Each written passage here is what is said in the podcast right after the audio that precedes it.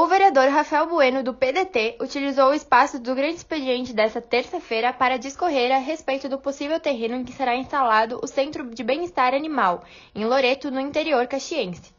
Da tribuna, o parlamentar explanou sobre o lugar que foi visitado na tarde de ontem e cuja área mede 12 hectares. Ele entende necessário que o projeto ocorra de fato. O pedetista afirmou que a proposta é ótima e vai gerar emprego para a população de Caxias do Sul. Ele prevê também que, se o projeto for executado da maneira correta, vai ser referência em nível nacional e internacional. Na avaliação do pedetista, o lugar é adequado para comportar o projeto. Os colegas Lucas Carinhato, do PT, e Omir Cadori, do PSDB, parabenizaram Bueno pelo assunto, demonstrando apoio à proposta. Entretanto, no entendimento dos vereadores Felipe Gremmelmaier, do MDB, Gladys Fristo, também do MDB, Tatiane Fristo, do PSDB, e Sandro Mantianel, do Patriota, seria oportuno que o executivo fosse até a comunidade para apresentar o projeto e seus benefícios.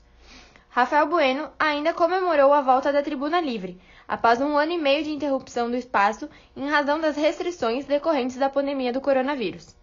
No dia de hoje, quem ocupou o espaço foi o Valdir Walter, presidente da União das Associações de Bairros, a UAB da Assessoria de Comunicação da Câmara de Vereadores de Caxias do Sul, Ana Paula Reck.